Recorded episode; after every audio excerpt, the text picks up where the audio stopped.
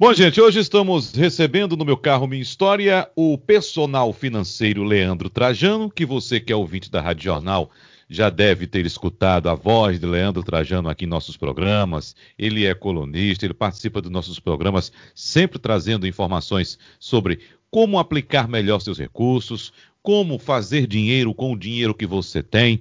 E hoje, Leandro vai falar. Uh, não especificamente de carro, se bem que se ele quiser, pode ficar à vontade, viu, Leandro? Primeiro, bom dia para você. Bom dia, bom dia, Wagner, bom dia a todos os ouvintes. Muito bom estar aqui mais uma vez, onde até que já me sinto em casa, né? Ah, então, sem tanto, dúvida. Tanto trabalho, tanta coisa do dia a dia, é, é, sempre bom estar falando com o público. E nesse seu programa, que sem dúvida também é muito leve e leva um conteúdo aí de muita riqueza para quem está nos ouvindo agora. Muito obrigado, Trajano. Agora, como eu estava dizendo, se você quiser, fica à vontade. Quiser falar sobre carro, o carro que você tem, se tiver alguma dúvida, se quiser contar alguma história, mas o objetivo aqui nosso é falar a respeito dessas mudanças de hábitos que nós temos nos dias atuais, Leandro Trajano. Você sabe muito bem, é, nesse período pandêmico, nós temos um público que está não sei se um público privilegiado, mas eu diria que certas categorias estão trabalhando, Leandro, em casa, como você sabe, no sistema conhecido como home office. E aí nós deixamos um pouco de lado aquela prática que tínhamos de acordar, tomar banho, tomar o nosso café, vestir a roupa e partir para aquela reunião, para aquele encontro, então para o trabalho, utilizando geralmente o carro, né? Outras pessoas, evidentemente, utilizam o transporte coletivo. Mas hoje, no programa, inclusive, Leandro, nós tratamos a respeito de uma mudança de hábitos que fez com que um segmento específico do setor de veículos Sim. crescesse nessa pandemia, que foi o setor de motocicletas. E o crescimento não se deu é, de um mês para outro somente, não. Leandro, tivemos um crescimento de agosto em relação a julho deste ano, mas também um crescimento de agosto em relação a agosto do ano passado. Ou seja, em plena crise, uh, o setor de motocicletas crescendo. Isso dá um indicativo de que algumas pessoas ou estão deixando o transporte coletivo por receio de infecção do novo coronavírus, ou simplesmente trocaram o carro, que é um veículo mais caro, por um veículo mais barato que a motocicleta. Enfim, são aspectos que estamos observando e eu queria saber de você. O que fazer, uh, Leandro? Qual a sua orientação, por exemplo, para quem está com carro em casa, parado há cinco, seis meses? O que é que você diz? É, isso é um ponto bem interessante, né? porque realmente a gente vive um momento que é bem atípico em relação às nossas vidas, aí, a nossos pais, nossos avós, não, dificilmente poucos chegaram a viver algo parecido. E se diz de que sim, é muito possível que nossa geração a gente viva uma outra pandemia, né? A gente não sabe os efeitos que vão trazer, se a gente vai ter tanta reclusão, se a gente vai ter realmente esse isolamento, esse distanciamento. Porém, pode acontecer sim da gente precisar abrir mão novamente disso. Por outro lado, o carro, para quem tem realmente preza, tem os cuidados, tem a paixão, ou simplesmente usa como meio de transporte, faz parte do dia a dia e é algo que não vai demorar muito, se já não voltou para tanta gente, a fazer parte da rotina. Então, acho que há de se ter também muito cuidado para que não se faça algo impensado, no sentido de vender para ganhar o dinheiro agora, uma vez que só está sendo mais do que nunca um passivo para mim, não é? Está me gerando despesa, afinal, tem um eventual seguro, tem um IPVA, tem uma depreciação, isso poderia ser dinheiro em caixa ou para quem tem esse carro financiado de alguma forma, piorou, ia estar tá ainda aliviando o orçamento mensal. Mas isso é hoje, isso é de alguns meses para cá. Mas é essencial que a pessoa pense um pouco para frente também. Como é que vai estar os próximos 3, 6, 9, 12 meses na minha realidade, na realidade daquele trabalho que eu faço, seja na minha empresa, no meu negócio, ou para a empresa que eu trabalho, para que não faça uma venda precipitada de um carro que pode ser que agora você venda por um valor que adiante você não consiga um similar e que você tenha a mesma tranquilidade. Além dos valores também que se tem aí é, de compra, essas despesas habituais, enfim. E o lado emocional também, que alguns têm o apego e outros não. Eu acho que é importante que se leve em consideração todos esses detalhes. Mas para muita gente que está com o carro em casa agora, sobretudo para quem teve redução de renda, Wagner, para quem teve a perda do emprego mesmo, mais que seja parcial, né? No casal, um não teve nenhum abalo, mas o outro teve. Termina que esse carro pode estar pesando bastante, até mesmo se for um carro quitado. Então é importante se analisar isso, botar na ponta do lápis para ter uma ideia da decisão a se tomar. Aí cada caso é um caso, né? Mas não fazer nada aleatório, não fazer nada de uma forma precipitada, porque adiante pode se arrepender disso também. Nós tínhamos algumas soluções, eh, Leandro, antes da pandemia, inclusive soluções que nós chegamos a conversar em outra ocasião aqui no programa, como, por exemplo, a locação de veículos, locação por longos períodos, uh, semestres, anos. É uma boa solução nos dias atuais? Sim, Wagner, é uma ótima alternativa e para muita gente, para muitos casos, faz sentido. Faz sentido, sim, a questão do aluguel, mas só que ainda é algo que não está muito no hábito do brasileiro. As pessoas, muitas ainda não. A palavra é essa mesmo, sabe? Tem preguiça de ir para a ponta do lápis e ver se é algo que realmente vai compensar e vai fazer valer a pena. Em muitos casos faz sentido, afinal, você não vai ser pego de surpresa determinadas manutenções, com revisão. Claro, você vai ter ali o desembolso mensal, mas uma troca de pneu, questão de depreciação você não vai ter. Há alguns contratos até de assinatura. Quem viaja muito consegue deixar o carro no aeroporto, na loja em sua cidade e pegar na outra de destino. Então, tem vários tipos de serviços que podem agregar bastante ao dinamismo, ao estilo de vida que a pessoa leva. E, claro, talvez até eu esteja me antecipando em relação ao que você deve vir aí, mas da mesma forma que muita gente termina por não usar táxi, transporte por aplicativo, entre outras formas no dia a dia também, pela situação mais cômoda, pela tranquilidade, pela praticidade que muitos consideram de ter o carro. Mas em pesquisa que eu tive acesso em 2018, se dizia que para 50% das pessoas vale a pena não ter carro e se valer de transporte por aplicativo, transporte público, transportes alternativos, que sairia mais prático e mais econômico. Só que o problema é, desses 50% que seria válido fazer isso, 80% não abre mão de ter carro. Querendo ou não, você ter carro, é você pegar a chave, você descer agora e ir para onde quer sem ter que esperar. É você sair no almoço, no café, sem ter que esperar. É você estar no seu carro, no seu lugar, ouvindo sua música. Se não quer conversar, não conversa. Se quer ligar o ar, enfim, você vai fazer do jeito que for. Mas muita gente preza tanto por isso que não pesa, não observa o lado financeiro porque para muitos realmente, financeiramente, termina não sendo viável o carro. Você está abrindo mão pelo presente e por essa comodidade de boas reservas que você poderia fazer para realizar alguns sonhos, objetivos no curto, no médio e no longo prazo. Afinal, não é novidade nenhuma para ninguém que ter um carro, como se fala, é quase como ter um filho, né? Exatamente. E é uma questão também muito personalista, né, Leandro? Mas nós temos também a situação de pessoas, nós estamos inclusive no período de transição do mundo automotivo, saindo do veículo a combustão para o veículo elétrico, tendo um, um híbrido aí como período de transição, e a gente tem um público muito grande aqui no programa que coleciona veículos. E geralmente quem coleciona tem o carro de coleção, é aquele que fica guardado na garagem para um passeio aos domingos, para um encontro de, de, carros antigos, e tem um carro ali que é utilizado para o, o, o dia a dia, para ir ao trabalho, para fazer a feira, para ir ao médico, enfim. Mas nós temos também a possibilidade de utilização de carro de aplicativo. Mesmo durante esse processo de pandemia, a gente percebe que, evidentemente, houve uma queda na demanda mas há a possibilidade de transporte também por aplicativo. Ou seja, você não precisa pagar um carro e você pode chamar o aplicativo e fazer o seu deslocamento, como também ainda o táxi, né? Então, ficar sem sair de casa, ninguém fica, a não ser que não tenha dinheiro, né, Leandro? É, e é muito acessível, né, Wagner? É muito acessível essa questão do transporte por aplicativo e a luta que os taxistas tentam entrar para se manterem competitivos. Hoje você vê que boa parte dos táxis pelo menos aqui em Recife, nossa capital, se você paga no dinheiro, você tem 20% de desconto. Não ficam para trás, obviamente, os aplicativos que frequentemente têm cupons de descontos, promoções e mais. Eu já peguei corridas aí onde eu paguei mais barato do que pagaria para um ônibus. E se você bota duas, um casal, três, quatro amigos no carro que estão indo para um evento, não faz sentido de outro transporte. Sobretudo se a pessoa vai beber, vai estacionar, vai. Então, para ir mais tranquilo, termina saindo muito mais econômico, a praticidade toda, né? Eu, particularmente, no meu dia a dia, a gente tem um carro em casa hoje, e no meu dia a dia eu uso muito mais o transporte por aplicativo, o táxi, o que vier mais ali conveniente, que eu dou uma olhada rápida para pesquisar preço.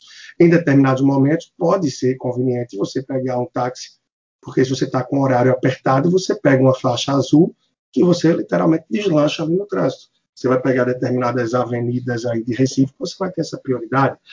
Mas eu ganho muito em produtividade, isso é que me chama muita atenção. Eu não perco tempo dirigindo, não perco tempo preso no trânsito, não perco tempo estacionando o carro, e até na dinâmica do dia a dia em casa também, é só um carro para fazer revisão, é só em um carro que a gente tem o dinheiro imobilizado, a gente procura sempre manter, priorizar o carro quitado, é isso que tem sido todo o histórico aí. E eu tive moto no passado, tá?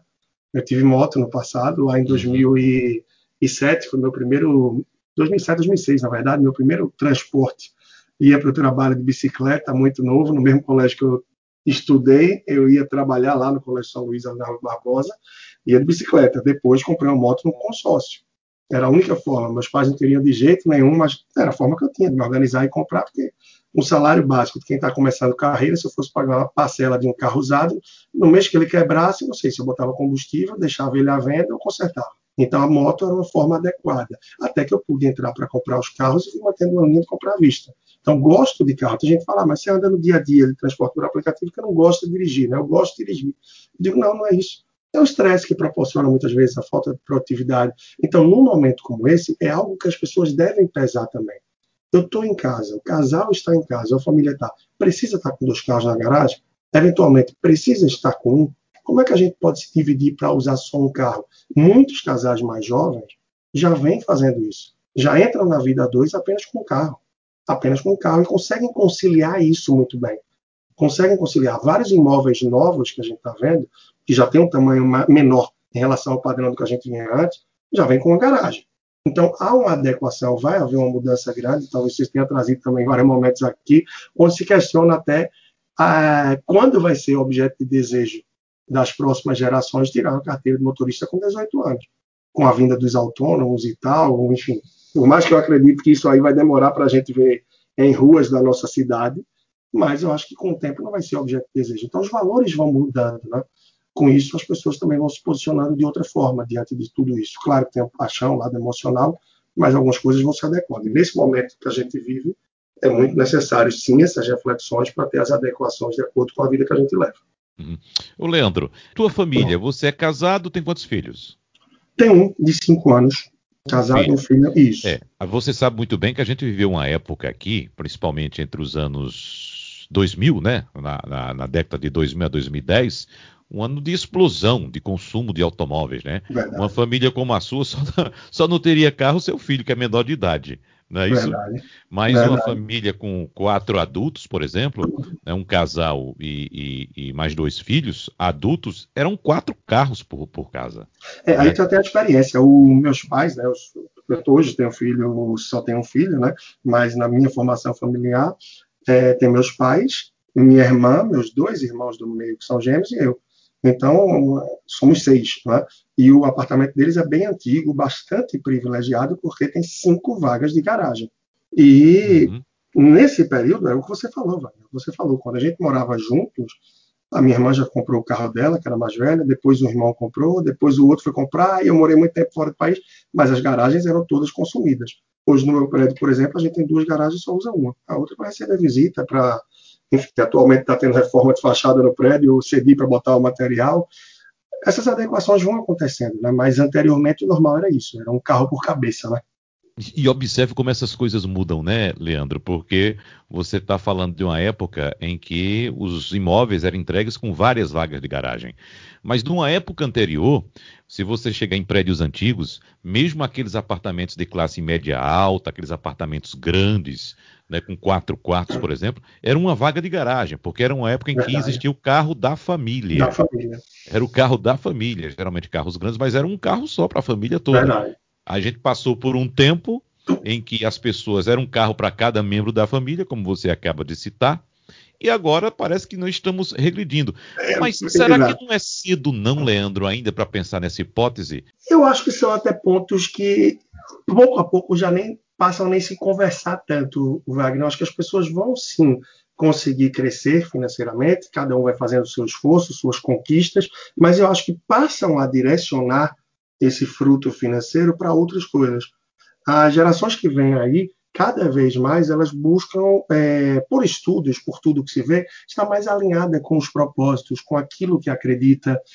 vai havendo um desapego maior nesse sentido de carro, onde era um objeto de desejo do brasileiro ao completar 18 anos, não é? Claro, alguns têm a possibilidade, outros vão ter que lutar muito mais para isso, enfim, cada um na sua realidade. Eu mesmo lhe falei, né? Eu comecei na bicicleta, na moto, até chegar no carro. Mas eu acho que vai mudando esse perfil. Vai mudando esse perfil. Então, eu acho que é um caminho sem volta. Se a gente for falar na massa, na massa de grande parte dos brasileiros, é um caminho sem volta. As pessoas vão querer algo mais prático, vão querer mais tranquilidade. Só falando rapidamente, a gente tinha esse carro da família, né? No, uhum. Com meu pai, a gente está falando de carro, então, enfim, ele tinha lá em, em 97 uma Blazer que permitia andar três pessoas no banco da frente e três no é. banco de trás. Então eu era o menorzinho, né? eu tinha ali meus 14 anos, é. eu ia no banco da frente com ele e com minha mãe, meus três irmãos, minha irmã e meus irmãos iam atrás. E aquele carro a gente fez grandes viagens aí, sem problema algum. Mas é aquela realidade ainda do carro da família, como você falou também. Né? Vamos chegar à seguinte hipótese.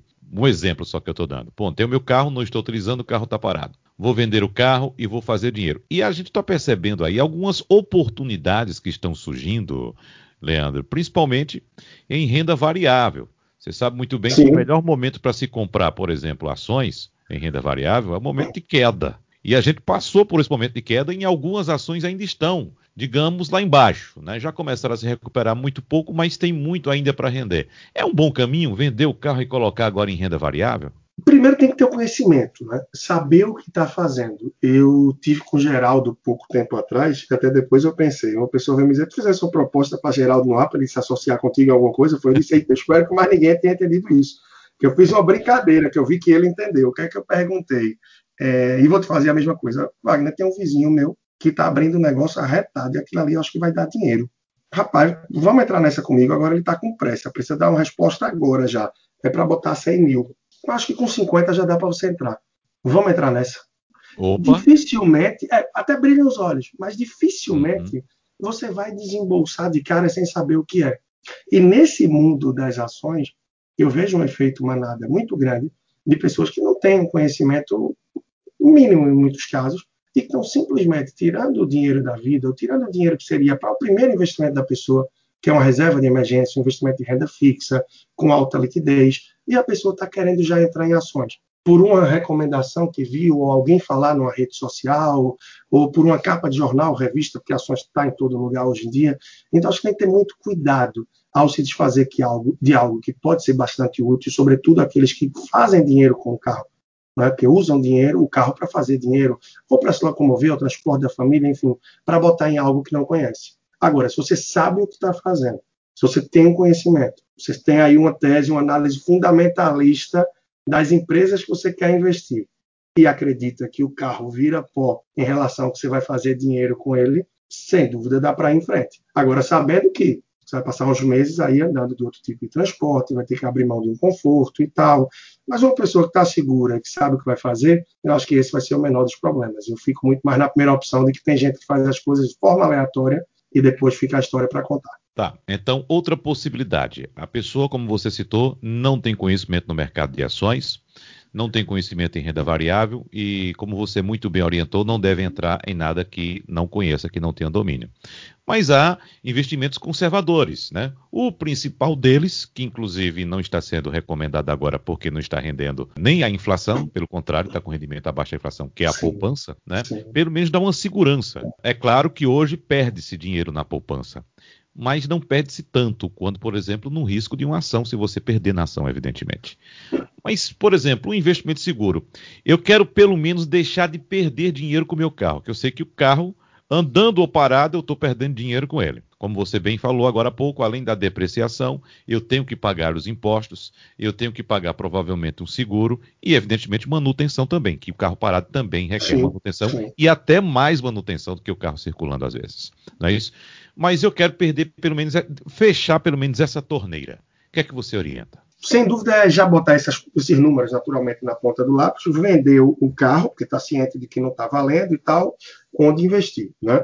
É, a poupança só vai ser válida se você for reverter esse dinheiro para alguma outra coisa num curtíssimo prazo. Você vai fazer isso em menos de um mês, em dois meses ou até três meses. Aqui eu estou sendo muito é, cético, até eu diria, tá?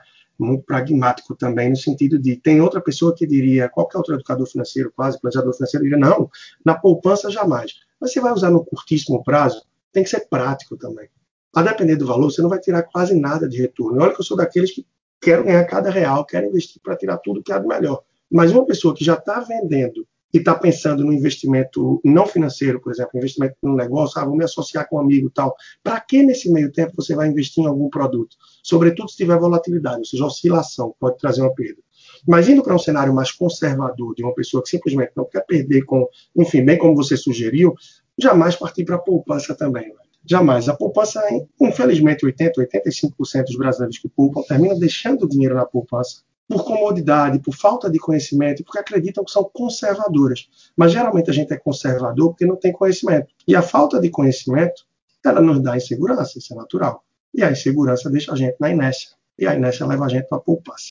E na poupança você perde até para a inflação. Ou seja, se você botar mil reais lá hoje, quando você tirar daqui a seis meses, daqui a um ano, você não compra a mesma coisa. Então você tem que procurar algo que pelo menos vá bater o básico que é o CDI. Então, o Tesouro Selic é um título do Tesouro Direto. Para quem não entende nada disso, você tem três títulos no Tesouro Direto. Para ser mais direto, você botaria no Tesouro Selic. Por quê? Ele lhe garante um rendimentozinho básico acima da poupança e você tem alta liquidez. Tira na hora que precisar. Agora, se já é uma pessoa que quer planejar um pouco melhor, vender um carro e vai ter um capital maior, então dá até para se organizar, no sentido de investir para mais longo prazo, mesmo que na renda fixa seja um CDB, um LCI, LCA, você pode ter produto hoje de 130, 140, 150% CDI. Ah, Leandro, isso não é muita coisa. Mas para quem não tem conhecimento e quer se expor mais ao risco, 150% CDI, 130%, porque tem, tem CDB com 150%, acredite, e com bom emissor, tá?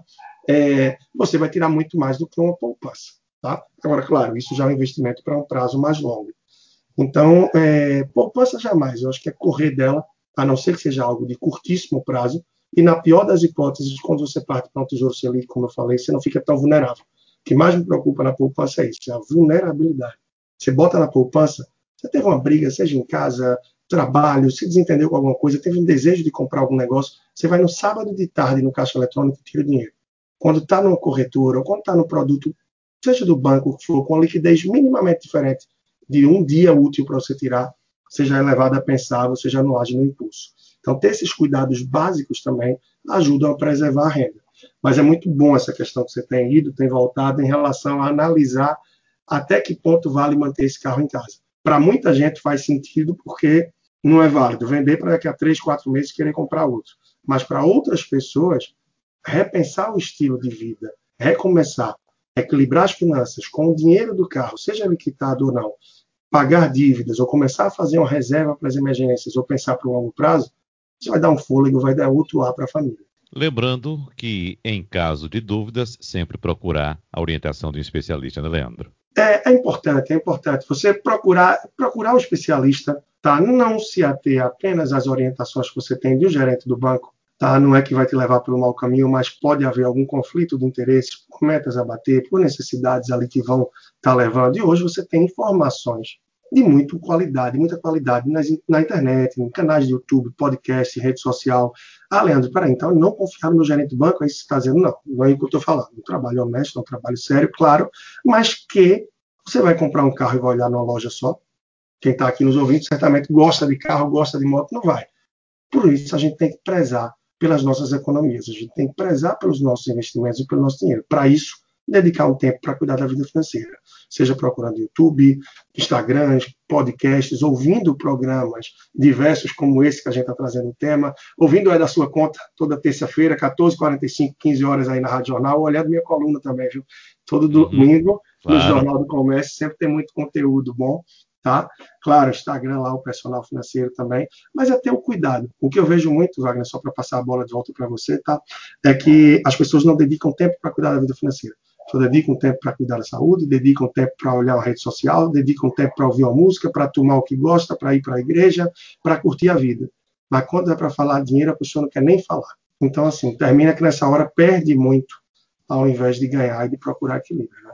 A gente está encerrando o programa agora. Quero agradecer a você mais uma vez, personal financeiro Leandro Trajano, mas deixa uma música para a gente encerrar o programa hoje, Leandro. Muito bom, muito bom. Vou sim. É, pensei no reggae, que eu gosto muito, é um ritmo que eu gosto, viu? Gosto bastante. Pensei no forrozinho, que gosto muito. Uhum.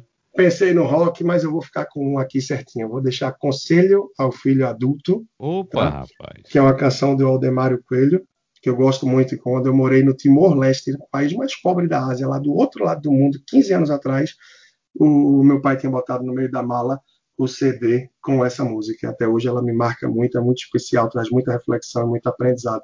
Eu acho que quem ouvir aí com a gente certamente vai ser levado a refletir um pouco e pensar também nos ensinamentos de nossos pais. Grande Sebastião Dias, a canção interpretada nesse caso. Isso, perfeito. Por... Sebastião Dias, Aldemaro Coelho a interpretação que eu conheço, mas é do Sebastião. Tá fechado. Leandro, mais uma vez, muito obrigado. Um abraço para você. Tenha um bom dia, meu querido. Tá bem. Deixa aí, então, meus contatos, tá? No Instagram, Personal Financeiro, basta procurar Personal Financeiro, e no YouTube ou qualquer plataforma de áudio, Spotify, Apple Podcasts, enfim, SoundCloud, Deezer, basta procurar por Leandro Trajano. Então, Personal Financeiro no Instagram, Leandro Trajano no YouTube ou plataformas de áudio. E um grande abraço, muito bom estar com você mais uma vez, sempre à disposição. Espero que a gente tenha contribuído aí também com nossos ouvintes e que aproveitem e desfrutem agora dessa grande música. Sem dúvida, Leandro. Um abraço, bom domingo a todos. Esse é o conselho que todo pai, toda mãe gostaria de dar para o seu filho. Por favor, filho querido, me escute pense bem. Seu velho pai quer lhe dar o valor que você tem. Você está na idade de alcançar a liberdade, de fazer sua vontade, de tornar-se homem também.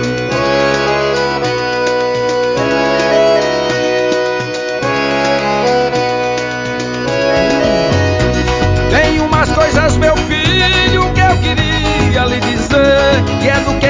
como podia, dever. Você agora decida, o futuro lhe convida. Eu gerei, Deus deu-lhe a vida, é você quem vai viver. Tem espinhos no começo, aguarde flores no fim. Respeite o seu semelhante, siga o bom, deixe o ruim.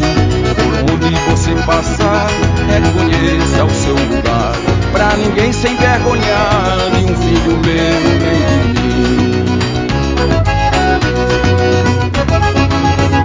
Defenda a moral sem sangue, ajude a quem precisar. Quando tiver precisão, peça um pão pra não roubar. Ouça o velhão e o menor, pense em Deus, faça o melhor.